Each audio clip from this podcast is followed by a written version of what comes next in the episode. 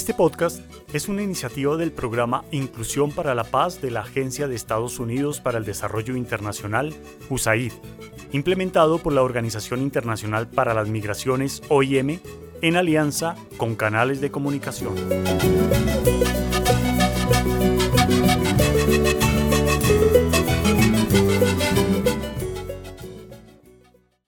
Hoy, en Cuenta la Tambora,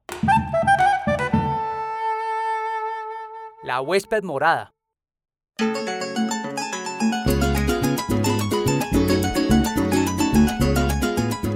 Una mañana calurosa en el Parque de la Constitución en San José del Guaviare, Manuel y Mireya están sentados bajo la sombra de una gran ceiba.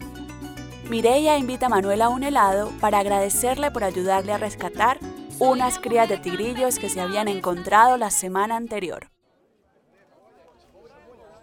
Pobrecitos tigrillos.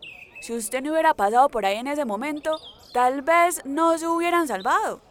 Tuvieron una suerte tremenda. ¿Sabe qué pensé a primera vista? Que eran zorros. Los vi de lejos y dije, cuatro patas, orejas pequeñas, cola larga y peluda. Tienen que ser. ¿Zorros? bueno, al menos se dio cuenta que eran mamíferos. Es que no es tan sencillo identificar qué animal es, sobre todo si se está moviendo, corriendo y saltando entre plantas. Y además es que usted ya tiene buen ojo. En ese momento aparecen en el parque un grupo de turistas con morrales en la espalda. Caminan curiosos conociendo un sitio nuevo para ellos. Vienen del interior del país y ha sido un largo viaje para llegar. Los turistas se dispersan y tres de ellos se sientan en la mesa al lado de Mireya y Manuel. Una de las chicas del grupo, visiblemente acalorada, se acerca y pregunta dónde han comprado sus helados. Todos van a querer uno, así que ella se dirige hacia la tienda de la esquina según las indicaciones de Mireya. Manuel, mientras tanto, inicia una conversación con los dos jóvenes que se quedan en el parque. ¿Y mucho viaje? ¿Desde dónde vienen? La verdad es que sí. Venimos los tres de Bogotá, aunque yo soy antioqueño. Estamos hace rato dándole vueltas con este paseo al Guaviare. Eh, al fin logramos salir todos. Los turistas le cuentan a Manuel y Mireya que se han tomado vacaciones para salir de la rutina de la ciudad y conocer parte de esa zona de Colombia. Han visto en el mapa que el refugio El Encanto se encuentra cerca, aunque no saben bien cómo llegar ni en qué horario se hacen las caminatas. Tienen la buena suerte de haberse encontrado con Mireya, quien trabaja allí y es una de las guías del refugio. Así que les propone que a la mañana siguiente se levanten temprano para observar el amanecer y realizar un pequeño recorrido. Esa noche en el hotel, el descanso que pensaban tomar los turistas se ve interrumpido por un ave que revolotea dentro de la habitación. La gritería y el alboroto no se hacen esperar. No esperaban tener una compañera de habitación corren alarmados por el cuarto tratando de escapar y a la vez intentando no hacerle daño. El ave intenta salir de la habitación estrellándose con el techo, las paredes y algunos obstáculos en la habitación. Entre risas y algunos gritos, los turistas deciden quedarse quietos y en silencio. De pronto el ave decide posarse sobre el televisor. ¿Y ahora qué hacemos? Esperemos, dejemos que se vaya sola. La ventana está abierta y muy seguramente, así como entró, debe de salir. No, ese bicho no se va a mover de ahí. Yo creo que debemos salirnos de la habitación un rato a ver si se sale. ¿Y si llamamos a alguien del hotel o a alguien que sepa? No, yo la verdad no me atrevo a coger esa paloma. ¿Paloma? ¿Y a usted quién le dijo que eso es una paloma? Ese bicho no tiene pinta de paloma. ¿Y es que en Bogotá no hay palomas o qué? Eso es una paloma. Después de una larga noche en la que durmieron poco, los tres amigos salen temprano al recorrido por el refugio. Antes de salir, deciden dejar la puerta abierta para que el ave, por iniciativa propia, se vaya. Ninguno de ellos es capaz de tocarla y no quieren molestar en el hotel por una simple paloma. Así que, convencidos de que el ave se irá, salen todos a encontrarse con Mirella. Una vez allí, se sienten maravillados. Esto era lo que esperaban.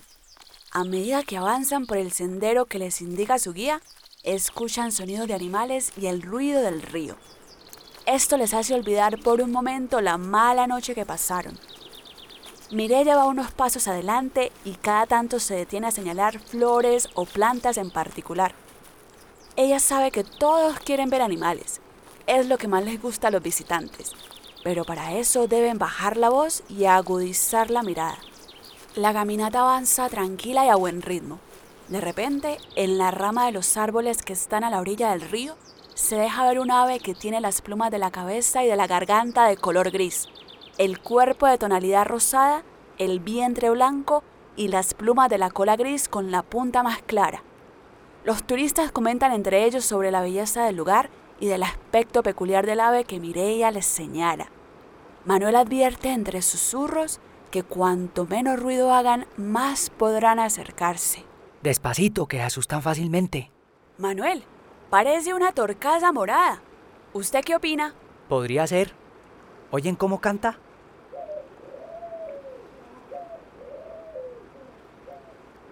es un uh, uh, uh, uh, que se repiten, pero el último es un poco más prolongado. Yo creo que sí es una torcaza morada. Pues paloma, parece que sí. Tiene la misma forma, el mismo color y suena igual que la que se nos metió a la habitación y no nos dejó dormir. Les dije, era una paloma, pues como las de Bogotá. Ahora entiendo las ojeras que traen ustedes hoy. Estas aves comparten muchas características.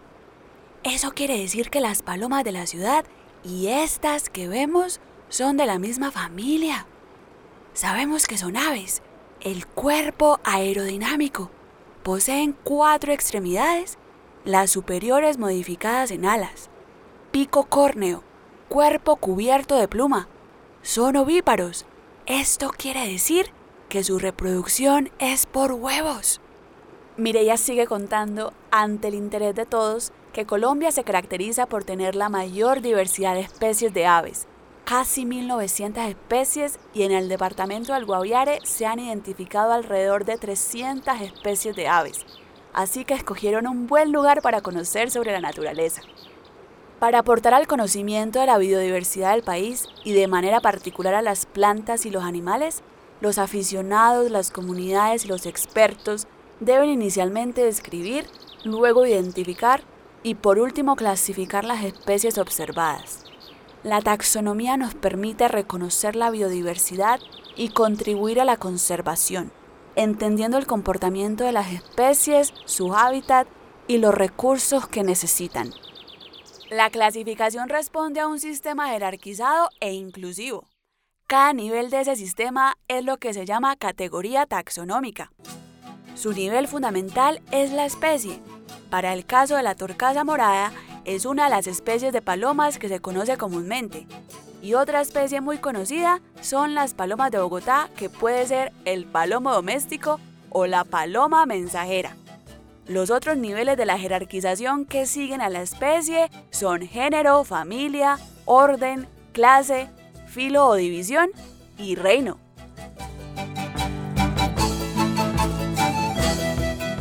Todo el grupo escucha atento a la información que les brinda Mireia. Ella tiene experiencia en saber qué aspectos mirar para escribir y luego hacer la consulta en esos listados. Por eso, después del paseo por el refugio, invita a los visitantes a que la acompañen a buscar un libro que tiene en su oficina sobre aves. Aprovecha también para buscar en su computador otras fuentes en Internet dibujos con referencias y también fotografías del ave en su hábitat natural. Mientras tratan de confirmar o reevaluar si lo que vieron hoy aparece nombrado, Mireia los guía para saber cómo buscar. Esta región es muy rica en biodiversidad con todo tipo de animales y plantas. Para el trabajo de conservación que hacemos, la taxonomía es una herramienta clave Digamos que es una actividad que consiste en describir, identificar y clasificar las especies que observamos en la naturaleza. Y así, por ejemplo, podemos describir la fauna local, podemos identificar si hay cambios y podemos reubicar animales si se hace necesario. Normalmente, lo que hacemos es organizar las características de los organismos, desde lo más general a lo más específico. Por ejemplo, Cuando nos referimos a los mamíferos, es ese grupo de organismos que su crecimiento es embrionario, mientras que las aves nacen de un huevo y son ovíparos. Podríamos ser más específicos mirando, por ejemplo, la familia y orden. Miren, aquí está. Creo que ya lo habíamos establecido. Lo que vimos hoy es un ave.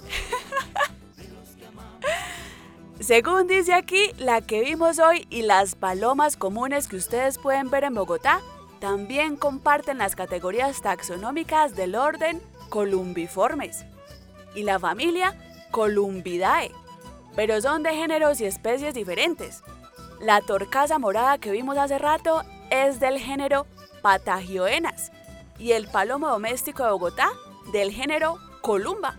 Y para la especie, se cuenta con una estricta nomenclatura para poder contar con nombres únicos y universales y que son los nombres científicos. Mm, la que tenemos en el refugio es la Patagioenas cayenensis y la especie que habita en Bogotá, su nombre científico es Columba libia. Ah, entonces no, no tenemos una paloma cualquiera metida en el cuarto. No, señor, pero sí se parece a esta que está aquí. ¿Deberíamos traerla o qué? Aunque ya se debió haber ido porque dejamos la puerta y la ventana abierta, ni modo. En la taxonomía se llevan a cabo tres procesos. Describir, identificar y clasificar a los organismos a partir de lo que se comparte de los rasgos. La taxonomía aporta el conocimiento, conservación y manejo de la biodiversidad.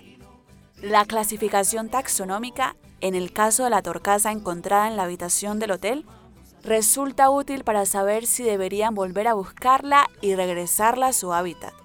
Y en caso de que no, tener idea a dónde llevarla. Después de determinar que la torcaza morada es exactamente igual a la que vieron en la habitación, los jóvenes turistas regresan a su hotel, con ansias de una ducha y algo de comer. Han caminado más que un día común y toda esa información que discutieron sobre la taxonomía y su importancia ha desafiado la atención y la memoria. Tienen curiosidad de saber si el ave finalmente salió del hotel. Entran con cautela al cuarto. Al parecer no hay rastro del ave. Eso les da tranquilidad y después de una hora están todos en sus camas tratando de recuperar el sueño perdido de la noche anterior.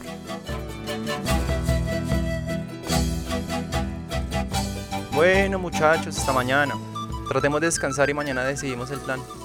Sí, estoy muerta del cansancio. Mañana hagamos algo suave y calmado, ¿les parece? ¿Y ese ruido? ¿Qué es lo que suena? Eva y María, prendan la luz que suena uh, uh, uh, debajo de mi cama. En el episodio de hoy se abordó la actividad Principios de la Taxonomía de la Guía del Estudiante para Grado Noveno, Área de Ciencias Naturales del programa Todos a Aprender, en el nivel de educación media para docentes de comunidades indígenas y afrocolombianas.